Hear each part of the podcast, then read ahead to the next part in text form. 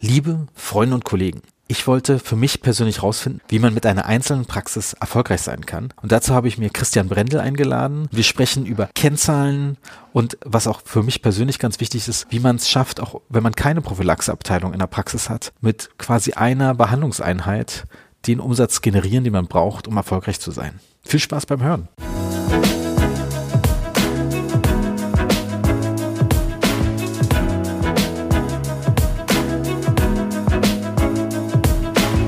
Herzlich willkommen zum heutigen Podcast. Ich bin hier verbunden mit Christian Brendel. Es gab schon so viele Christians in dem Podcast, deshalb muss ich dich mit Nachnamen vorstellen. Hallo Georg. Christian, erstmal Glückwunsch zu deinem Podcast. Ich höre ja alle Folgen, also ich kann auch nur jedem empfehlen, aufgebohrt zu hören. Ich hatte euch ja damals zufällig im 2020 habt ihr begonnen, richtig? Genau. Im Pandemie wir haben mitten in der Pandemie angefangen, genau. März, März, April. April 2020 kam die erste Folge, genau. Ja, damals habe ich ja im Juli in Bayreuth begonnen und da war da mein ständiger Begleiter am Anfang im Auto. Damals waren die Spritpreise ja noch richtig gut. ja, das freut mich, dass wir dir da ein bisschen äh, die Zeit vertreiben konnten. Nee, auf jeden Fall kann ich auch nur jedem empfehlen, da reinzuhören. Also ihr fokussiert euch aber hauptsächlich wirklich auf diese ganze Business-Teil, kann man sagen. Kann man das so sagen? Ja, genau, das ist genau richtig. Also der Podcast heißt äh, mit vollem Namen aufgebohrt, Podcast für nachhaltigen Praxiserfolg und da steckt schon ein bisschen drin. Bei uns geht es um die betriebswirtschaftlichen Themen, um die Management- und Verwaltungsthemen, also Finanzen, Personal und so. Ne? Und wie man, also wie man eine Praxis einfach erfolgreich steuern kann. Medizinische, zahnmedizinische Themen haben wir gar nicht. Manchmal finde ich das ein bisschen schade. Auf der anderen Seite ist es auch okay. Oder habt ihr mal geplant, einen Zahnarzt reinzuladen, der wirklich auch über seine BWL-Themen auch spricht? Gibt es solche Zahnärzte, die das auch offen machen in Deutschland? Ja, auf jeden Fall. Das haben wir sogar schon gemacht mit dem Stefan Helker. Haben wir zwei Folgen aufgenommen über Kennzahlen, die, die er in seiner Praxis steuert. Das müssten wir eigentlich auch viel öfter machen. Vielleicht dürfen wir dich mal als Gast begrüßen im Podcast, da würden wir uns natürlich sehr freuen. Trotzdem würden wir es nie jetzt über zahnmedizinische Themen sprechen, weil bei uns, uns ist immer wichtig, dass der Zuhörer weiß, was ihn erwartet, sozusagen. Die nächste Folge dann wieder in der Kerbe ist, in die, in die wir üblicherweise schlagen. Aber über betriebswirtschaftliche Dinge, Praxisführung dürfen bei uns natürlich auch Zahnärztinnen und Zahnärzte sprechen. Ja, da bin ich gespannt.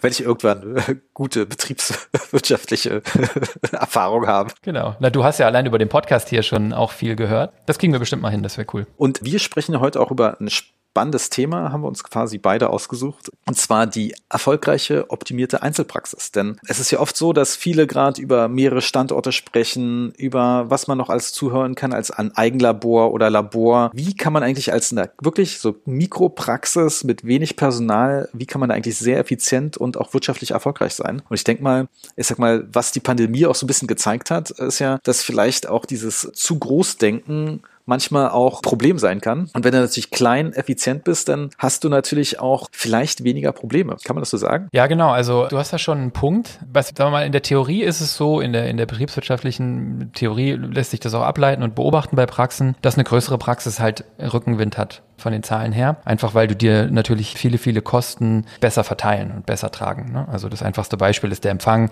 Wenn du 18 Zimmer hast, hast du vielleicht zwei Leute am Empfang sitzen, vielleicht drei, aber das ist immer noch effizienter als eine Person am Empfang für drei Zimmer. Von daher hast du Rückenwind, wenn du größer bist, erstmal theoretisch. Du hast gewisse Fixkosten, die du dir teilst mit oder die sich verteilen auf mehr Behandler, auf mehr Stühle. Auf der anderen Seite hast du natürlich das Komplexitätsthema und das ist ja das, was du gerade ansprichst. Und Komplexität ist natürlich immer der Feind von zum einen von Erfolg und von Effizienz und, und zum anderen oft auch von Spaß. Ja? Und das ist dann natürlich auch so ein bisschen Persönlichkeits- und Charakterfrage. Aber wir haben natürlich schon auch öfter mal die Situation, dass, dass wir sehen, dass Kollegen von dir sich in der Expansion verheben. Das Rad zu groß wird, der zweite Standort, ja, vielleicht das dritte Stockwerk, der zwölfte, fünfzehnte oder vielleicht auch schon der sechste Stuhl mit dem entsprechenden Personal dann eben zu Herausforderungen, die man nicht gut gemeistert kriegt oder nicht meistern möchte. Und das muss sich letztendlich jeder Einzelne fragen, wo möchte ich mich auf diesem Spektrum einsortieren? Ne? Es gibt ja Leute, die brauchen Größe oder, oder einen gewissen Status oder dass es nach vorne geht und immer größer wird. Das ist ein bisschen auch menschlich. Aber es gibt eben auch Zahnärztinnen und Zahnärzte, die sagen, das finde ich eigentlich immer ganz toll, die sagen, nee, ich weiß, welche Praxisgröße mir Spaß macht und mir gut tut und welche Praxisgröße ich gut handeln kann und managen kann, weil ich es vielleicht in der Anstellung selber schon gesehen habe, was mir taugt. Und das ist eigentlich auch super schön. Und wenn man sich diese Komplexität dann sparen kann, dann hat man, glaube ich, echt mehr Spaß. Und vielleicht mindestens genauso viel Erfolg. Ja. In der Pandemie ist es natürlich jetzt vielen um die Ohren geflogen, wenn du ein großes Rad drehst und hast viel Personal, hast viele externe Kosten, fixe Kosten, Mietkosten, hast vielleicht gerade noch investiert oder einen Standort dazu genommen, hatten wir ja im Vorgespräch von Zahnärzten, die am 1.4. 2020 einen Standort dazu genommen haben und dann kommt Lockdown und in, in Baden-Württemberg dürfen Praxen irgendwie nicht mehr behandeln außer Notfälle, dann kann das natürlich zur Belastung werden. Und besonders ist es halt bei Zahnärzten und Zahnärztinnen, weil ja, äh, jetzt im Gegensatz zu mir, ihr alle keine Schreibtischtäter seid, die den ganzen Tag Zeit haben, sich um so einen Quatsch zu kümmern, sondern eigentlich wollt ihr ja Patienten behandeln. Was ist eigentlich die kleinste Praxis, die du so kennst, von so grob ein Zahnarzt, wie viele Mitarbeiter? Also die kleinste Praxis, die ich kenne, hat ein Zahnarzt und eine Mitarbeiterin. Ja, das sind dann so, so Modelle auf einem, auf einem sehr flachen Land. In der Größenordnung ist das auch schon wirklich dann auf Dauer, glaube ich, schwierig. Können wir nachher nochmal drauf kommen, wie sich das dann in den Zahlen verhält. Ansonsten habe ich jetzt die aktuell kleinste Praxis, die ich berate, hat drei Mitarbeiterinnen, zwei Stühle und unter 90 Quadratmeter. Und aber damit, ja, damit aber ein sehr, auch einen sehr schönen Erfolg und auch das geht. Ich meine, 90 Quadratmeter habe ich so ein bisschen festgestellt, ist so das Minimum eigentlich, was man haben muss heutzutage. Ich meine, zwei Behandlungszimmer, da ein bisschen Platz für einen Sozialraum, Steri, wie auch Toiletten oder sowas. Da gehen super, super schnell. Und wenn der, der Schnitt der Grundriss doof ist, dann hast du echt schlechte Karten. Genau. Also so ein Behandlungszimmer hat ja irgendwie 16, 18 Quadratmeter sowas oft. Wenn du davon zwei hast, sind ja schon 36 und in vielen Praxen machen die Behandlungszimmer nur 20, 30, 20, 25 Prozent von der gesamten Fläche aus. Wenn du dann 90 Quadratmeter hast und dann brauchst schon 36 für die zwei Zimmer, dann bleibt halt nicht mehr viel für Wartebereich, Flur, Empfang, Patienten-WC, Steri, irgendeine Art von Röntgen. Ne? Absolut. Also weniger, viel weniger geht nicht. Aber sagen wir mal, 90 Quadratmeter sind ja im zweidimensionalen Raum auf dem Boden. So eine Praxis hat ja noch die dritte Dimension nach oben. Also in diesen Praxen ist dann tatsächlich aber auch jeder Meter Wand mit einem Hängeregal ja, mit entsprechenden Dingen eben ausgestattet. Du musst halt eben genau gucken, wie du es dann machst. Ein eigener Serverschrank ist dann oder Raum ist dann natürlich auch nicht drin. Ne? Ja, das, der Server steht ja entweder an der Rezeption oder ähm, wenn es überhaupt ein Büro gibt von dem Zahnarzt, dann da drin. Bei 90 Quadratmetern, nein, der wärmt die Füße der Empfangsdame wahrscheinlich, ja, der Server. Ja, nee, das ist natürlich, ich meine, es, es geht, glaube ich, weil du brauchst ja auch dann auch gleichzeitig nicht so einen krassen Server wiederum. Und die Frage, ob du überhaupt einen Server brauchst, ist dann, stellt sich ja dann auch fast wieder. Nämlich, wenn du jetzt zwei Behandlungszimmer hast, dann hast du vielleicht noch im Röntgen Anmeldungen, hast du vier Plätze, brauchst ein Fünfplatzsystem vielleicht. Das frisst jetzt auch nicht so viele Ressourcen. Und ich weiß zum Beispiel jetzt, Dumpsoft läuft, glaube ich, problemlos in so kleinen Praxen. Aber manche kleine Praxen, die haben ja tatsächlich auch nur eine Anmeldung, den Computer, wo die Abrechnung gemacht wird. Ja, aber es sind ja die ich in Berlin kenne, dass dann wirklich dann teilweise Praxen gibt, die auch eine ZFA haben, einen Zahnarzt und das ist natürlich eine effiziente Kostenstruktur. Ja, ja, absolut. In der Einfachheit, wenn du sie, ich sag jetzt mal, radikal betreibst, in, in dem Sinne, wie du es eben angefangen hast anzudiskutieren, dann brauchen wir eigentlich einen Server? Keine Ahnung. Ne? Vielleicht brauchen wir einen, aber das zu hinterfragen, und, nicht von allem auszugehen, was man in anderen Praxen sieht, dass man es notwendigerweise braucht. Und das hat einen gewissen Charme. Und das zieht sich natürlich durch, weil es ist ja nicht nur die Anfangsinvestition, die du hast, sondern mit allem, was wir kaufen, das gilt im Privaten wie in der Praxis, haben wir ja dann auch immer wieder Ausfälle und Technikprobleme und Folgekosten. Und wenn der IT-Techniker angefahren kommen muss, weil was weiß ich, das Lüftungsteil an irgendeinem Rechner oder Server ausgefallen ist, da sind halt dann schon auch 150 Euro für die Anfahrt weg, dann ne, bis der dann wieder weg ist und das Ersatzteil. Das sind natürlich eine Menge Folgekosten, die man sich dann spart, wenn man es wirklich sehr, sehr einfach hält. Und auch eine Menge Zeit einfach und Ärger, die man sich einspart als Inhaber. Ne? Wenn du ein großes Rad drehst mit, keine Ahnung, zehn Zimmern oder was, da ist jeden Tag irgendetwas kaputt, dann musst du es natürlich delegieren. All das musst du in so einer kleinen, einfachen Praxis nicht machen. Die paar Dinge kannst du dich eigentlich ganz gut kümmern, hast du deine Kontakte, die du anrufst. Ich denke mal auch so eine Teamsitzung ist in einer kleinen Praxis sehr einfach. genau. Ja, das ist ganz angenehm. Du machst einen Witz, aber was natürlich dahinter steckt, ist das Thema Kommunikation. Und Kommunikation ist halt ein Riesenthema, was ich auch immer wieder sehe in Firmen, aber natürlich genauso in Praxen. Die Anzahl der Verbindungen zwischen Leuten steigt ja auch im Quadrat. Ne? Wenn ich zwei Leute in der Praxis habe, habe ich, habe ich im Prinzip zwischen denen genau eine Verbindung. Wenn ich drei Leute habe, habe ich zwischen denen drei Verbindungen. Wenn ich vier Leute habe, das geht dann ja im Prinzip sehr, sehr schnell nach oben. Da merkt man auch, dass bei Praxen was passiert mit 20, 30 Leuten. Musst du mal schaffen, dass alle auf dem gleichen Stand sind, dass alle, alle wissen, was heute eben ansteht, was wichtig ist, was, was, ne? Mit drei Leuten hast du das oder mit zwei Leuten hast du das natürlich schnell kommuniziert. Du rufst es einmal in den Raum, dann wissen es alle. Ich habe ja auch manchmal das Gefühl, dass Zahnärzte auch am liebsten so den ganzen Tag arbeiten würden. Ich sag's einer Person und dann wissen es alle automatisch alle. Also das Modell ist verbreitet auf jeden Fall. in der Hoffnung. Ja. Das ist doch mal App-Idee für Zahnärzte. Reinquatschen und dann kriegen es alle per Push-Nachricht oder so ähnlich. Ja. ja, so ein Instagram für Zahnärzte so. hallo, liebe Mitarbeiter.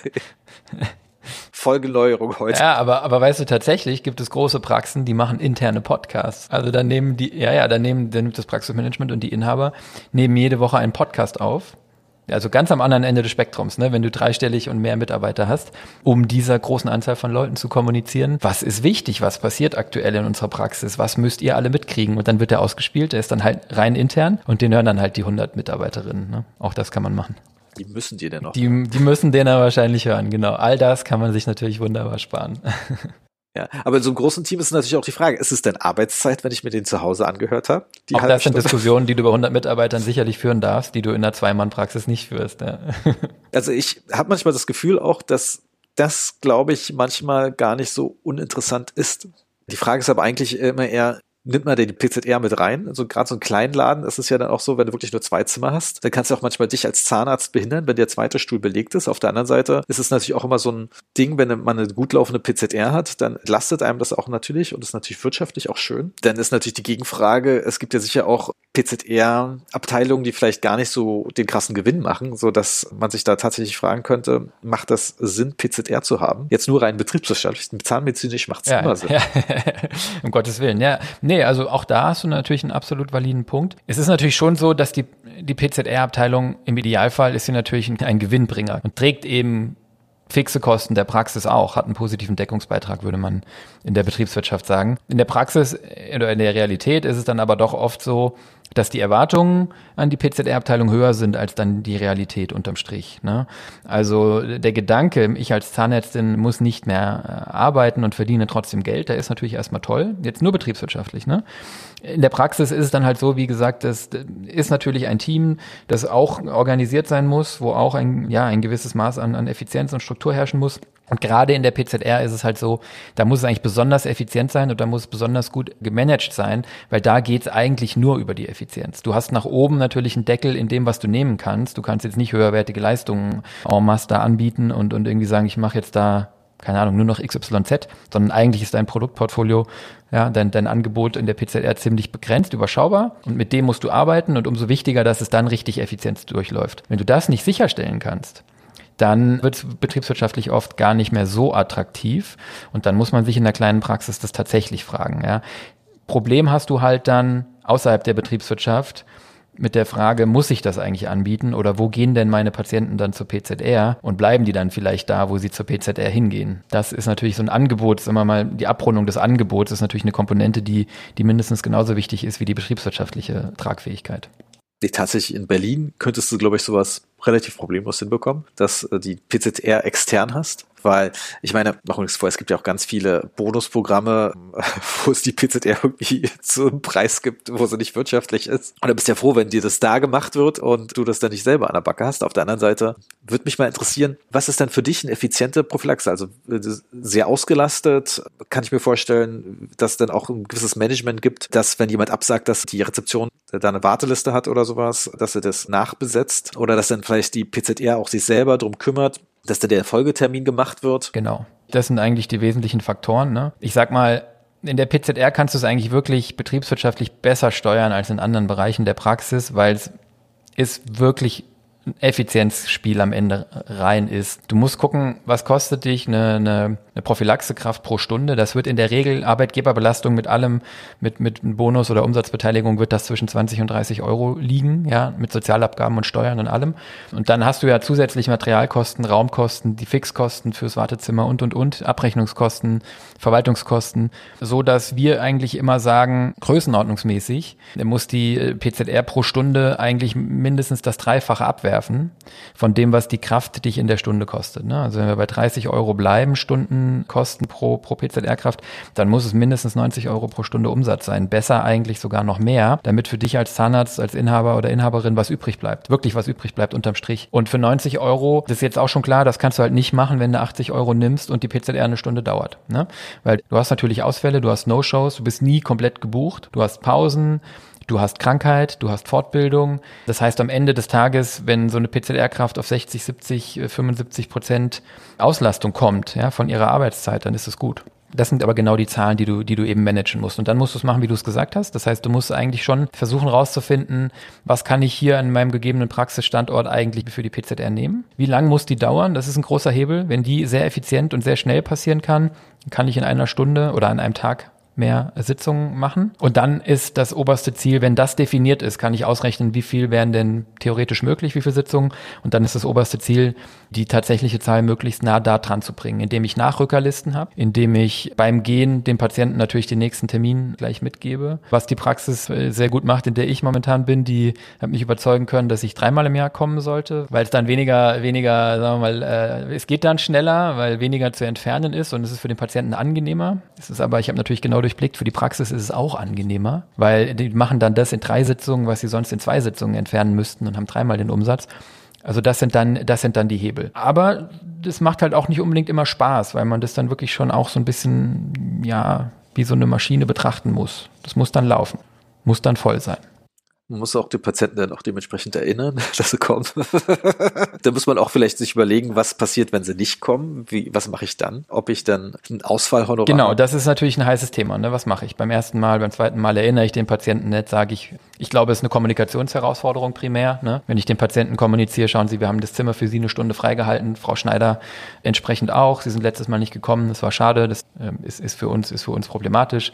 Sollen wir Ihnen ich würde eine Brücke bauen, ne? Sollen wir Ihnen die Termine zukünftig auch elektronisch schicken? Dürfen wir Sie einen Tag vorher per SMS informieren? Darf ich Sie vielleicht am Morgen anrufen? Das machen viele Praxen, dass die am selben Morgen einmal abtelefonieren, die PZR-Patienten. Beim zweiten Mal muss man vielleicht dann auch sagen, kann immer passieren. Wir haben da Verständnis, wir sind alle, ne, wir sind, passiert uns auch, aber sehen Sie, das ist jetzt äh, zum zweiten Mal in Folge passiert, das ist für uns wirklich problematisch. So würde ich das angehen. Gibt Praxen, die sagen direkt hier, das kostet X, wenn du nicht kommst. Ich finde das immer aus einer Kommunikationssicht nicht so schön. Hängt aber davon ab, wo man ist, wenn man sich erlauben kann, genug Patienten hat, go for it. Wenn man in einer Kleinstadt ist, muss man immer aufpassen, dass man sich da nicht den Ruf ruiniert, indem man, indem man da, ja, vielleicht übers Ziel hinausschießt wegen solchen Dingen. Obwohl dieses Argument mit der Kleinstadt, ich meine, ich habe ja auch jetzt schon in Orten gearbeitet. In Brandenburg habe ich meine Assistenzzeit gemacht. Das war wirklich sehr klein, aber da ist es eigentlich immer besser, wenn man weiß, okay, muss auf jeden Fall an einen Termin denken, sonst kostet das Geld.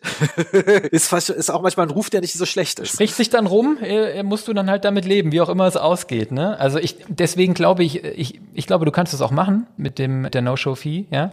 Aber ich glaube auch, das ist eine Kommunikationsaufgabe, ja. Wie Herr oder Frau Doktor das im, in, in der Kleinstadt kommuniziert, ja. Also wenn du es erklärst und sagst, und dann ab dem dritten Mal würden wir das gerne so und so machen, ist was anderes, als wenn du einfach den Patienten, sag ich mal, per Brief hinknallst. Beim ersten Mal ver, äh, vergessen kostet es nächstes Mal 10 Euro. Genau. Ja. Genau. ja, schöner wäre es ja. eigentlich, wenn du es umkehren könntest, aber ich befürchte, das ist nicht zugelassen, ne? dass du sagst, wenn sie Termintreue haben oder dreimal im Jahr kommen, wird es billiger. Ne? Aber das sind natürlich Dinge, die, ja, die sind so nicht vorgesehen. Tatsächlich habe ich meine Zahnärztin kennengelernt, die hat mir sowas gesagt, also nicht äh, direkt, aber die hatte irgendwie, es war so eine PG, also es ist ja auch so auch interessant, so Praxen kennenzulernen. Jeder hatte anderthalb Zimmer, aber haben sich quasi ein PZR-Zimmer geteilt. Die meinte auch so, war relativ effizient, hatte auch äh, gute Gewinnquote und das ist dafür für erster Stock irgendwie so typischen Berliner Wohnhaus schon okay. Und dann meinte ich so, ja, aber wissen Sie, ich mache das auch so, dass ich die Patienten auch wirklich, dass ich die vierteljährig zum Zahnstein äh, entfernen sehe, auch wenn ich das nicht bezahlt bekomme, aber so verdünne ich meine Scheibe. das war also ihr Ding so ein bisschen so, okay. Sehr ja. gut. Schön. War interessant, ja. Also auch, ich meine, von den Zahlen her war das natürlich top, aber da sieht man mal, wie das manchmal zustande kommt. Das ist aber auch halt, ich meine, ne, es ist immer eine Frage de, der lokalen Gegebenheiten. Bin ich in der Kleinstadt, bin ich in welchem Kiez, bin ich in der Großstadt? Da muss, glaube ich, jeder auch irgendwie seinen Weg finden. Das ist übrigens momentan ein großes Thema mit den No-Shows in der, in, der, in der Prophylaxe, aber auch in der Behandlung weil jetzt äh, so, so viele Kinder eben gerade und, und, und junge Erwachsene in, äh, in Quarantäne sind. Ne? Also das hören wir von den Praxen extrem viel. Da fallen momentan sehr, sehr viele Termine aus. Ich werde das die nächsten Wochen mal genauer analysieren. Meine Vermutung ist, dass das für die Praxen dieses Jahr schmerzhafter werden könnte als 2020 wenn das jetzt sich noch ein bisschen fortsetzt. Ja. Weil du hast halt die volle Mannschaft da unter Umständen, oh, es sei denn, du hast auch selber Ausfälle, du bist irgendwie vorbereitet, es gibt keine Staatshilfen mehr, du hast kein Kurzarbeitergeld beantragt und wenn jetzt auf einmal jeder weiß ich nicht, vierte, fünfte Patient wegbleibt, kurzfristig, weil das Kind am Morgen positiv getestet wurde, das zieht sich ja immer durch. Ne? Ein Kind wird in der Klasse positiv getestet, willst du mit deinem auch nicht zum Zahnarzt gehen, plus die Eltern. Ne? Also da könnte ich mir schon vorstellen, dass, dass die No-Shows jetzt deutlich hochgehen und dass das durch die direkt durch die Profitabilität äh, durchschlägt. Ich glaube, wenn du da eine No-Show-Gebühr durchziehst, das ist, genau. glaube ich, schlechte. Publicity. Genau. Das wäre jetzt ganz ungünstig, sagen wir mal so. Ja, ist kein Problem. Wir haben Ihre Kreditkarte gerade mit 30 Euro belastet. Beim nächsten Mal dann wieder. Ja, nein. Beim nächsten Mal dann.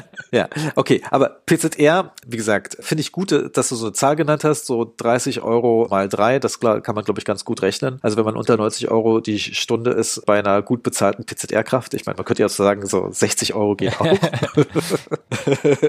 ja, aber das ist doch schon mal ein gutes Ding. Aber jetzt mal zu den zahnärztlichen Sachen. Also ich meine, ich kann mir vorstellen, oder ich weiß, dass Kumpels von mir haben ja zum Beispiel eine Endopraxis, die haben teilweise nur ein Zimmer, gar keine PZR. Das ist natürlich sehr effizient, alles sehr spezialisiert und die brauchen dann teilweise auch gar nicht viel mehr Zimmer. Ja, da kann ich es in dem Bereich mir gut vorstellen. Ich könnte es mir auch vorstellen, wenn wirklich in, ich sehe das ja bei meinem Chef Martin, der könnte im Prinzip auch sich fokussieren jetzt nur noch auf seine Vollsanierung und sagen, ich mache davon halt 20 im Jahr und fertig. Das könnte ich mir da auch vorstellen, dass du so eine Art Prothetiker, so wie den Amis, da gibt es ja auch reine Prothetiker, ist ja auch eine aussterbende Art bei den Amerikanern. Ja, ich glaube, in der Oralchirurgie gibt es auch Praxen, die sehr, sehr klein sind und effizient dadurch. Das ist natürlich immer die Frage, was brauchst du denn für, hast du für Auflagen für deine OP-Bereiche und sowas? Das ist der Nachteil, ja.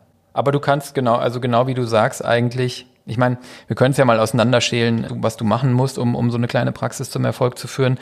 Und dann kommen wir, glaube ich, relativ schnell dahin, dass die Ansätze, die du eben aufgezählt hast, nämlich zum Beispiel in der Endo oder als, sagen wir mal, wenn du, wenn du viel implantierst oder so, wenn du es in den Räumen darstellen kannst von den, von den Auflagen her, von den Anforderungen her, dann kannst du natürlich da eine gewisse Effizienz in deinem Handeln erreichen. Wenn nicht jeder Fall, der auf deinem Stuhl landet, wieder komplett anders gelagert ist und du ne, sozusagen von vorne anfängst.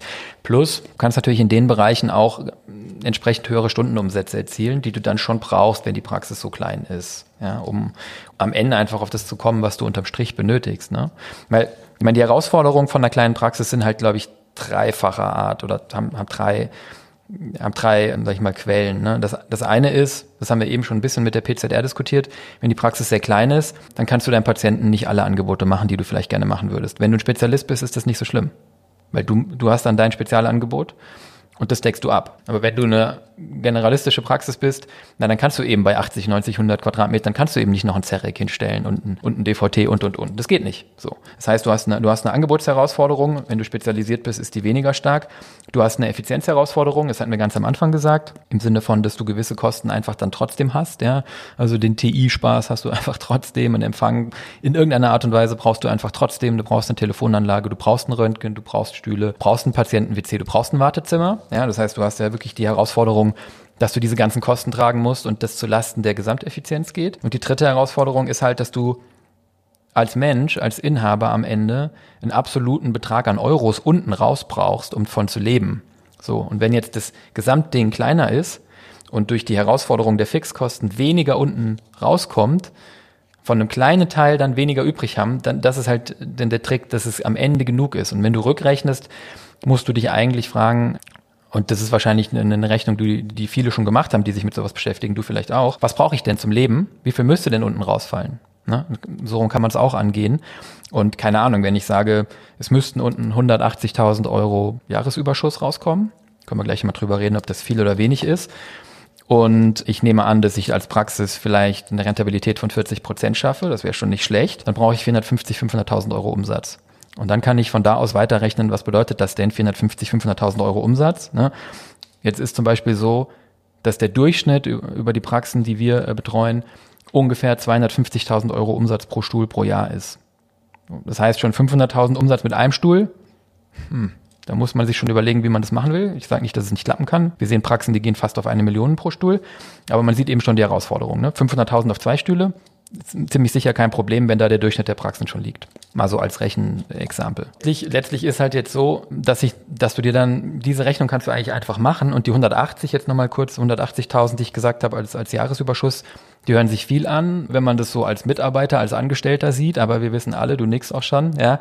Zum einen ist es ungefähr der Median der deutschen Zahnärzteschaft und zum anderen ist es ja vor eurer Altersversorgung, also vor den Beiträgen zum Versorgungswerk, vor Steuern, vor Tilgung und vor Investitionen.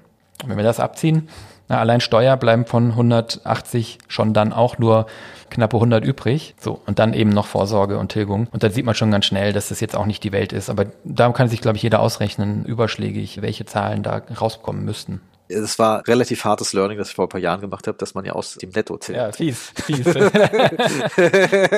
ja, ist irgendwie Ja, voll gemein. fies. Und lustigerweise, wenn man sich da auch schon die, allein die Durchschnittszahlen ansieht und guckt, was denn die durchschnittliche Investition ist, wenn man irgendwie übernimmt, Neugründung oder sowas, und dann überlegt, okay, auf wie viele Jahre wird das finanziert? Sagen wir mal, zehn Jahre ist ja das Übliche. Da denkst du auch so, okay, wenn da einer wirklich, was weiß, eine Zeit lang war damals Praxisübernahme, irgendwie haben sie doch irgendwie 350.000 Euro investiert. Über zehn Jahre kann man sich jetzt grob mal sagen, okay, ist ein bisschen unter 3.500 Euro im Monat, dass du tilgst. Das muss auch erstmal reinkommen. Und wenn man sich dann noch überlegt, irgendwie, okay, am Anfang bist du noch ein bisschen, zahlst einen reduzierten Betrag zum Versorgungswerk, aber im Prinzip ist es ja auch ein Tausender. Hast du schon 4.500 Fixkosten, ohne dass du überhaupt gearbeitet hast. Da- Das ist genau der Punkt. Ne? Also in meinem Beispiel zu bleiben, von den 100.000, die du netto hast, das sind ja auf zwölf Monate betrachtet, sind es gerade mal 8.000 Appes.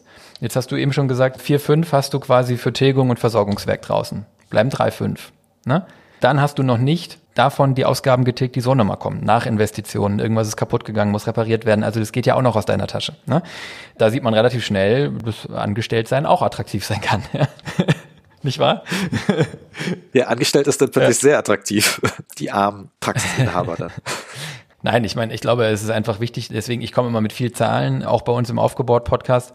Manchen, sagen wir mal, rollen dann die Augen nach hinten, ja, weil ihr seid ja Zahnmediziner und habt nicht BWL studiert. Aber ich glaube, es ist wichtig, dass man so diese, diese Größenordnungen einfach überschlägig, wie wir es jetzt gerade gemacht haben, dass man sich die mal durchrechnet und dann versteht man auch deutlich besser, was passiert eigentlich. Bin mir jetzt mal gemeint, zahnmedizinische BWL ist eigentlich nicht so schwer.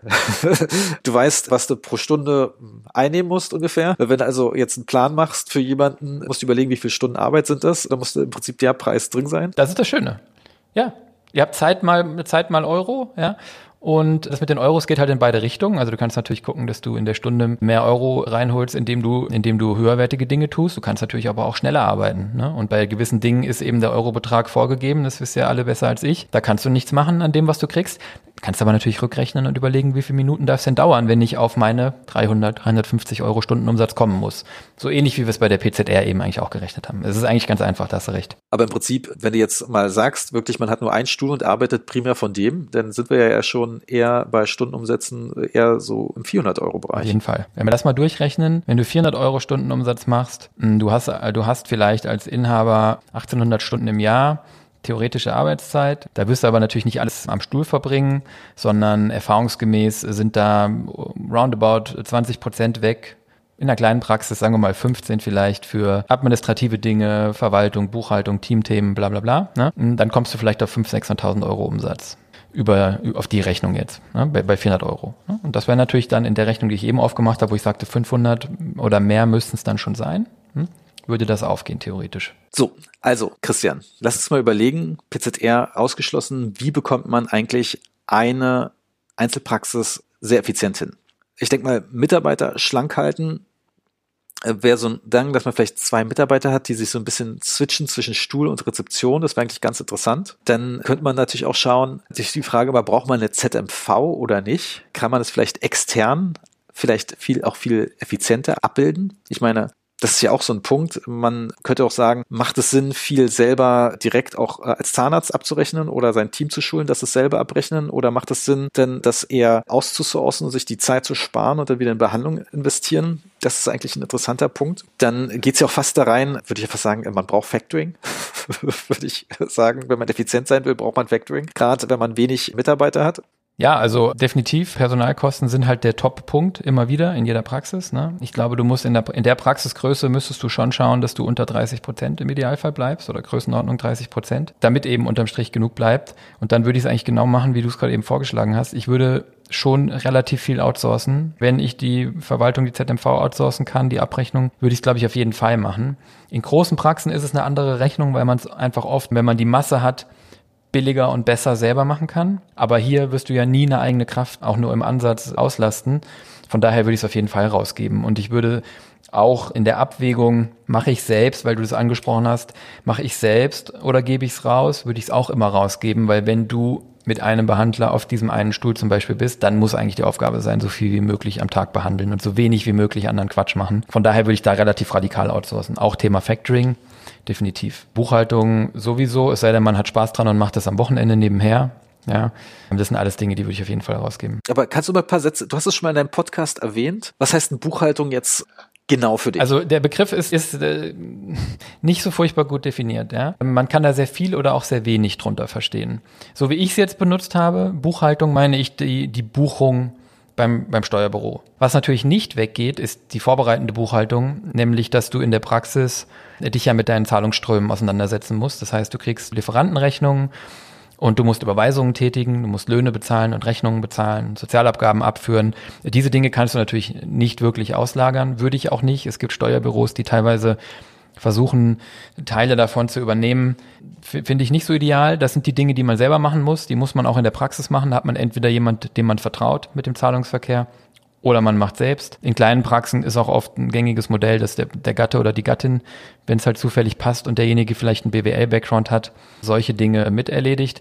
Und das ist aber dann eine gute Teilung, dass man also die Belege in der Praxis verwaltet. Ich sage ja immer im Idealfall digital, dann musst du dann nicht noch mit Papier rumhantieren, gerade wenn die Praxis klein ist. Den Zahlungsverkehr im Idealfall digital effizient absolviert. Ja, das ist ja auch eine Kerndisziplin von uns, sowas äh, zu machen und den ganzen Kram dann digital zum Steuerberater zu geben. Und der kümmert sich dann drum, äh, oder das Steuerbüro oder das Buchhaltungsbüro. Und die kümmern sich dann drum, den Kram zu verbuchen, eine wirkliche Buchhaltung draus zu machen, Steuererklärungen abzugeben, wahrscheinlich auch die Lohnbuchhaltung zu machen und am Jahresende einen Abschluss aufzustellen. Das ist natürlich immer wieder auch ein Diskussionspunkt in den Praxen, dass, dass Steuerberatergebühren auch nicht gerade gering sind, aber ich glaube, es ist trotzdem in der Regel eine Milchmädchenrechnung, wenn man sowas versucht selber zu machen in der, sehr, in der Praxis, wo man jetzt vielleicht niemanden hat, der das gut kann. Auch das ist wieder anders, wenn man einen Partner hat, der da Spaß dran hat oder selber Spaß hat, oder wenn die Praxis größer ist und man dann wieder jemanden hat, ähm, der sich um sowas ausschließlich kümmern kann. Okay, spannend. Also da am besten auch gleich so digital wie möglich sein, dass man das dann quasi, wenn eine Rechnung kommt, die einscannt, dann irgendeine Struktur hat, dass man dann die dann abarbeitet und überweist. Muss man eigentlich auch diesen Lieferschein mit einscannen?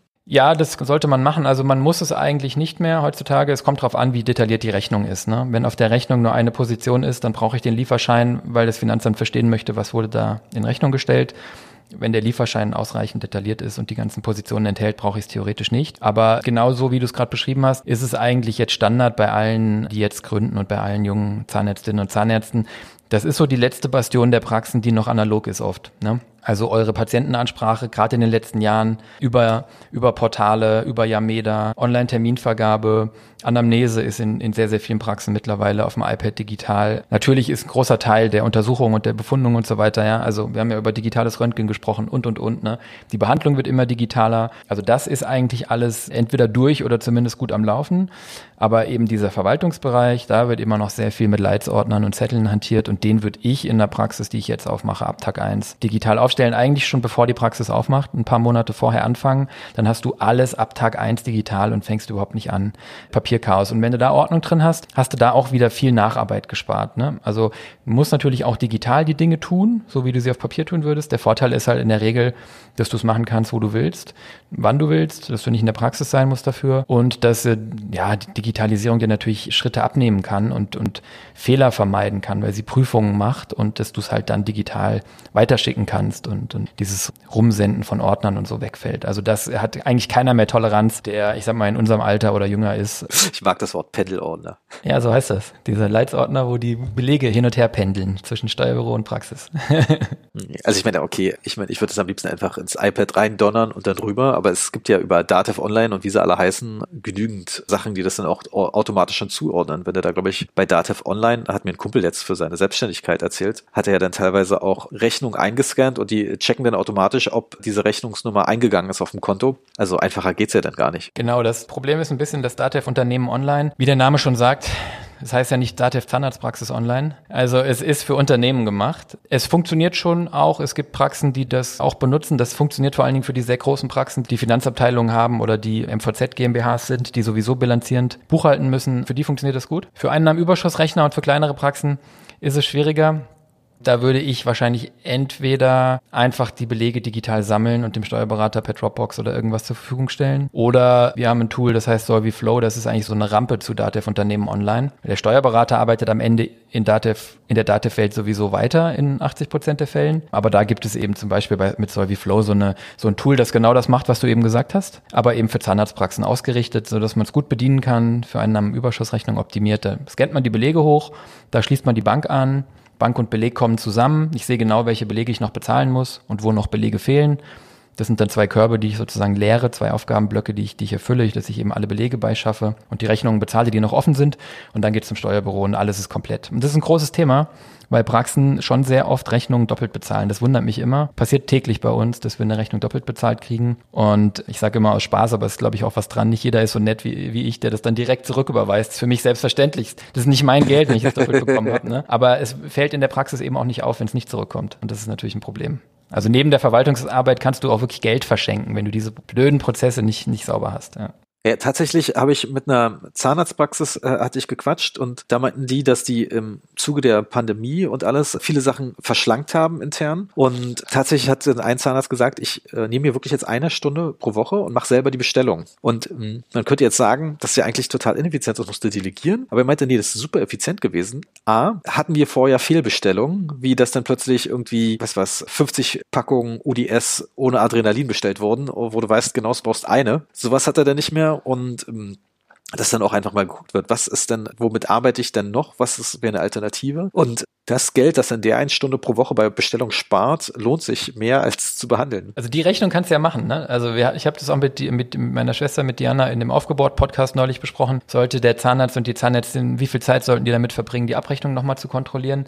Das ist ja immer so, du solltest auf jeden Fall Zeit damit verbringen und du wirst merken, ich finde da Geld und wenn das größenordnungsmäßig in dem Bereich ist, den ich in der Behandlung verdiene, dann ist alles super. Wenn ich jetzt die fünfte Stunde reinhänge und merke, irgendwie, ich finde ja gar nichts mehr, dann habe ich den Punkt überschritten. Und das gilt für Material, das gilt in meinen Augen für die Geldthemen, von denen ich eben gesprochen habe. Ja, das gilt für die Abrechnung. Oft ist es so, dass du als Inhaber mal punktuell reingehst, dass du es mal machst, ein paar Monate, um es verstanden zu haben, um die Dinge zu finden. Dann kannst du es vielleicht auch wieder abgeben und einfach regelmäßig kontrollieren. Ne? Also Kontrolle ist natürlich auch ein Mechanismus, der da hilft, der dann dir viel Zeit spart.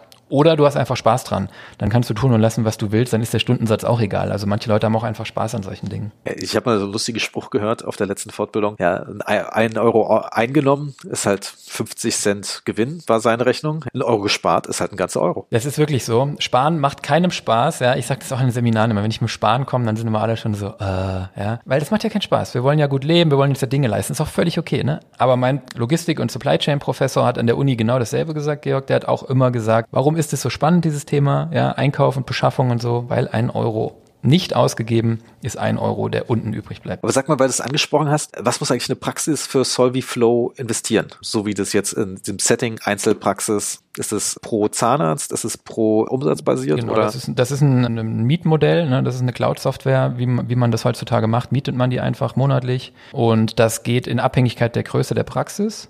Und das fängt bei 55 Euro im Monat an für, für eine Praxis mit einem Zahnarzt. Genau, mit einer Zahnärztin oder einem Zahnarzt. Und sehr große Konstrukte wird es dann eben entsprechend ein bisschen teurer. Ist modular und ich finde eigentlich dieses monatliche Modell ganz, ganz fair und ganz, ganz entspannt. So, wenn es einem nicht mehr taugt, was eigentlich nie passiert, dann kann man es auch wieder abbestellen. was nie passiert. 100 Prozent Nein, natürlich gibt's mal, äh, natürlich gibt's mal Praxen wie immer. Das ist ja bei euren Patienten auch nicht anders, die, die das nicht auf Dauer behalten. Aber das ist ehrlich gesagt selten ein Problem mit der Produktzufriedenheit, sondern öfter, dass man den Umstieg von analog auf digital nicht schafft. Das ist nämlich eine Prozessänderung, die damit kommt. Und deswegen äh, plädiere ich immer dafür, gerade in der Praxis Neugründung ab Tag eins sich gleich sowas anzuschaffen, weil dann musst du den Prozess nicht umstellen. Wenn du natürlich jetzt 10, 15 Jahre eine Praxis hast und du hast es delegiert und am Empfang macht dir jemand die Post auf und legt dir die Rechnung hin und hakt die ab mit dem Apobank-Kontoauszug, ob die bezahlt ist und schreibt für den Steuerberater drauf, was es ist und so, ja. Das ist ja furchtbar, furchtbar ineffizient. Aber wenn die das seit vielen, vielen Jahren so machen, dann hast du oft auch so Beharrungskräfte in Organisationen, die dann den neuen Prozess ablehnen. Auch wenn er viel eleganter und viel schlanker ist, weil das macht manchmal auch Spaß, so eine stumpfe Arbeit, so Belege so in Papier zu sortieren und abzuhaken. Weißt du, manche Leute machen das gern. Von daher, wenn es scheitert, dann ist es meistens daran, dass die Praxis nicht, ja, den Prozess nicht umgestellt bekommt. Wobei wir natürlich helfen, aber wenn, wenn die Selbstbeharrungskräfte intern zu hoch sind oder irgendwann auch der Inhaber sagt, gut, wenn sie oder er das einfach partout nicht möchte, dann machen wir das jetzt noch fünf Jahre weiter, bis vielleicht sowieso die Rente ansteht und dann kommen viele dann tatsächlich auch nach ein paar Jahren nochmal wieder. Nee, interessant. Nee, du hattest auch so ein bisschen Zettelwirtschaft angesprochen. So, ich überlege mal, ist es manchmal effizient, die Anamese auch digital zu haben? Ja, weil äh, manchmal muss man auch ein bisschen was investieren dafür an Programme, damit man dieses eine Tool hat. Ob sich das dann in so einem kleinen Ding wiederum lohnt. Ich meine, ich finde es natürlich vom Workflow interessanter, wenn ich alles schon vorher habe. Da muss ich gar nicht erst groß fragen. Und manchmal ist es auch so, kommen ja auch Patienten erst an zum paar Termin und war dann so, ach ja, ach ja, und dann muss ich das so einfüllen, diese ganze Zettelwirtschaft. Ein paar Zettel, da kommt man, glaube ich, nicht drum herum warum? Wie, was, was, wenn man Factoring macht, dann braucht man ja trotzdem eine Unterschrift fürs Factoring. Ja, das ist die eine Bastion, die nicht fallen will. Ich behaupte, wenn mal jemand den Mut hätte, das durchzuklagen, dann wäre das auch passé. Aber klar, also im Zweifel sagst du dann halt, komm, machen wir es halt auf Papier, diesen einen Prozess. Und Klar, Papier hat manchmal auch Vorteile, ja. Also ich habe hier auch Post-its auf dem Schreibtisch, so ist es nicht. Aber ich glaube, die Betrachtung, die du gemacht hast, die ist schon interessant. Ich würde halt dazu plädieren, bei diesen Digitalisierungen nicht nur die Kosten zu sehen, sondern halt eben auch den, den Effizienzgewinn. Und den kannst du nicht immer, den kannst du nicht immer quantifizieren. Aber wir haben im Vorgespräch viel gesprochen über, über Personalknappheit in der Branche und über steigende Gehälter. Und ich glaube persönlich, da möchte ich anschließen an Christian Henrizi, das war glaube ich vor drei Folgen bei dir im Podcast, äh, je nachdem man die hier rauskommt, aber der auch gesagt hat, die, das wird nicht mehr weggehen, das Thema, und es wird von hier ab nur noch schlimmer. Personalkosten werden jetzt, glaube ich, in den nächsten Schritten auch steigen. Und wenn du mit Software Arbeit sparen kannst, ist es, glaube ich, oft eine gute Investition. Und Zahnarztpraxen sind da eher im Vergleich zur Industrie noch so, dass sehr wenig Software eingesetzt wird, sehr wenig Geld für Technologie und für IT ausgegeben wird, auch wenn das mit der Telematikinfrastruktur natürlich total nervt und das Thema dadurch auch so ein bisschen zum Reizthema geworden ist. Ja. Glaube ich persönlich, wenn wir in fünf oder zehn Jahren zurückschauen, wird, wird die durchschnittliche Zahnarztpraxis das doppelt bis dreifache für Software ausgeben von dem, was sie heute tut, um mit dem gleichen Personal bei höheren Personalkosten ja auf die, auf die gleichen Behandlungszahlen kommen zu können. Krass. Also was meinst du, dass, also ich meine, was zahlt jetzt die durchschnittliche Praxis für Software? Was ist deine Prognose? Also das ist im Moment so Größenordnung ein Prozent oder sowas, ja. Wenn du in Industrie und Handel und so guckst, ist das nicht selten drei, fünf oder auch acht Prozent, ja, die, je nachdem, wie du es berechnest und was du, was du reinpackst, die für Software ausgegeben werden. Ne? IT-Kosten mit Telematikinfrastruktur und so kommen natürlich nochmal on top. Aber nur jetzt mal die Software und die Entwicklung läuft ja auch schon. Wenn ich überlege, mein Vater, der hatte damals eine Praxisverwaltungssoftware für, für 30 Jahre bei Dr. Heckner in Berlin einmal gekauft, der beim, beim lieben Markus und dann hat er seine Servicepauschale bezahlt und das war's. Und heute reden wir drüber, dass Praxen eben, ja, verschiedenste Tool im Einsatz haben. Also die Praxisverwaltungssoftware ist gesetzt. Dann hast du ein Online-Terminbuch vielleicht, dann hast du eine digitale Anamnese, dann hast du digitale Belege mit Solvi Flow, hast du vielleicht eine Personalverwaltung und eine Zeiterfassung ja, mit Pepito. Also die Realität ist ja doch schon, dass man zwei, drei, vier Programme im Einsatz hat heutzutage oft oder mehr als eins jedenfalls. Und ich glaube, das ist noch nicht das Ende der Fahnenstange. Also das wird in Richtung 2, 3, 4, vielleicht sogar 5 Prozent der Praxisumsätze gehen. Da bin ich mir sehr, sehr sicher tatsächlich. Ja, ich meine, im Steri-Bereich gibt es ja auch irgendwie mit Medikit und wie sie alle heißen auch Software, die man ja nur hat, damit man möglichst effizient diese ganzen Vorgaben erfüllt mit der Dokumentation und dem Qualitätsmanagement, was ja auch gute Sachen sind. Aber ich glaube, da will man sich ja, ich, ich glaube, da ist das Risiko hoch in der Einzelpraxis, dass man plötzlich dann da sitzt ein Wochenende und plötzlich irgendwelche Sachen ausfüllen muss. Das ist natürlich gut, wenn man das irgendwie. Also das ist jetzt, glaube ich, die Herausforderung für euch als Zahnärzte, ja. Dass jetzt, ich glaube, es wird jetzt ein Stück weit erstmal besser dahingehend, dass es viel Angebot gibt an spezialisierter Software, die euch hilft. Auf der anderen Seite wird schlechter dadurch, dass du diese Software auch orchestrieren musst. Du hast so, so viele verschiedene Systeme mit verschiedenen Benutzern und die wollen alle gepflegt und gewartet werden. Danach wird wahrscheinlich eine Phase kommen, wo die Industrie anfängt, das alles wieder zusammenzubringen. Ne? Es wäre im Idealfall alles in der Praxisverwaltungssoftware abgebildet. Das wäre das Schönste für euch alle, wenn ihr diese eine Software hättet, die alles äh, orchestriert.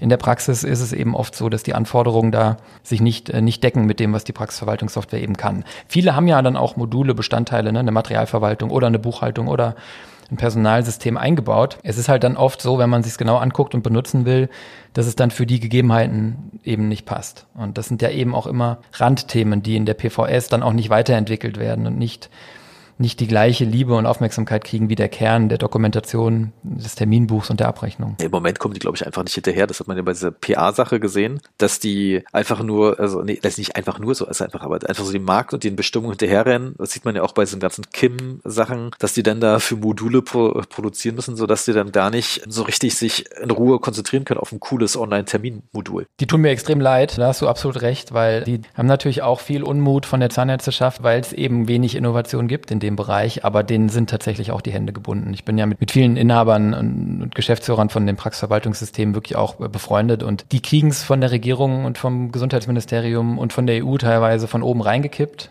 Dinge wie Mehrwertsteueränderungen, die ganzen TI-Themen, die PA-Themen, was du gesagt hast, und die müssen es umsetzen. Und Entwickler wachsen nicht auf den Bäumen, genau wie ZFAs. Das heißt, die haben einfach kein Innovationsbudget. Deren äh, Entwicklungskapazitäten werden weitgehend durch äh, Regulatorik, technische Notwendigkeiten, Updates und Sicherheitsthemen aufgefressen. Ja. Ja, und das wird sich auch in naher Zukunft nicht ändern, habe ich das Gefühl. Nein, das wird sich nicht ändern, wenn ich mit denen spreche. Die Pipelines für dieses und nächstes Jahr sind gut gefüllt. Ja, und man weiß ja nie, was sich Gesundheitsministerium oder die Bundesregierung noch einfallen lässt. Das wird sich nicht ändern. Ich bin mal gespannt, inwieweit das Bundesgesundheitsministerium ruhig ist gegenüber Zahnärzten. Das weiß man ja nicht. Ja, im Moment, im Moment gibt es, glaube ich, andere Fokusthemen im Gesundheitsministerium. Das äh, kann gut und schlecht sein für Zahnärzte, ja. Ich persönlich bin ja etwas glücklicher mit dem Gesundheitsminister jetzt als davor. ja, also was der liebe Jens alles so fabriziert hat. Ja, das war schon hart. Das, ja.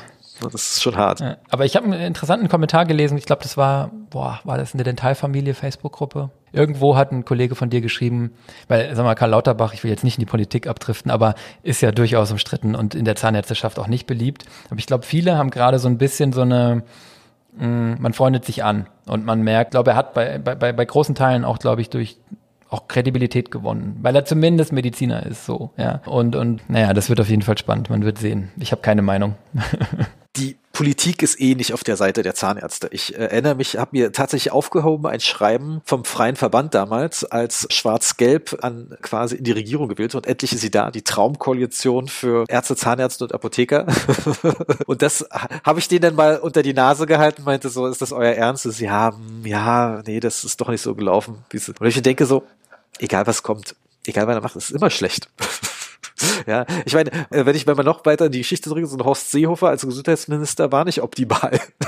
Ich, ich würde auch tatsächlich, ich wundere mich immer, muss ich sagen, weil man in der Zahnärzteschaft ja eigentlich sehr, sehr liberal äh, ist und, und ein freier Beruf und, und sag mal, mh, die Freiheit schon eine große Rolle spielt. Man schielt aber trotzdem immer mit, mit, mit einem Auge so auf die Politik und mich irritiert das immer, weil ich glaube, die Zahnärzteschaft ist natürlich extrem gut beraten, in, in Berlin Einfluss geltend zu machen, wo es geht. Und die Geschicke für die Zahnärzteschaft ja, dort zu steuern und, und, und gute Rahmenbedingungen zu schaffen. Ich glaube aber als einzelne Zahnärztin oder Zahnarzt würde ich meine Augen auf diesen Ball überhaupt nicht richten. Ja, aber es wird natürlich durch die Medien, durch die, die Standeszeitschriften und die Facebook-Gruppen und so wird es natürlich sehr in die Zahnärzteschaft reingetragen. Und dann ist in meiner, in meiner Wahrnehmung viel zu viel Fokus auf diesen Themen am Ende. Und das ist dann auch eigentlich oft die Quintessenz muss die Zahnärzteschaft sich selber helfen, ja. Und jede Praxis, jeder Inhaber ist seines eigenen Erfolges äh, Schmied. Das hört sich jetzt, äh, hört sich jetzt irgendwie so leicht gesagt an, aber es ist ja so. Und wenn die Rahmenbedingungen dann besser werden, hey, super, dann haben wir Rückenwind. Aber am Ende des Tages, ich, ich tue mir immer schwer. Ich schiele da weniger hin. Ich hoffe, dass es gute, gute Rahmenbedingungen gibt, aber am Ende. Nee, ein bekannter Zahnarzt aus dem Norden, den ich sehr schätze, der sagt auch immer, warum? Du musst alles einpreisen. Wenn du merkst, das wird teuer, dann musst du es einpreisen, ja.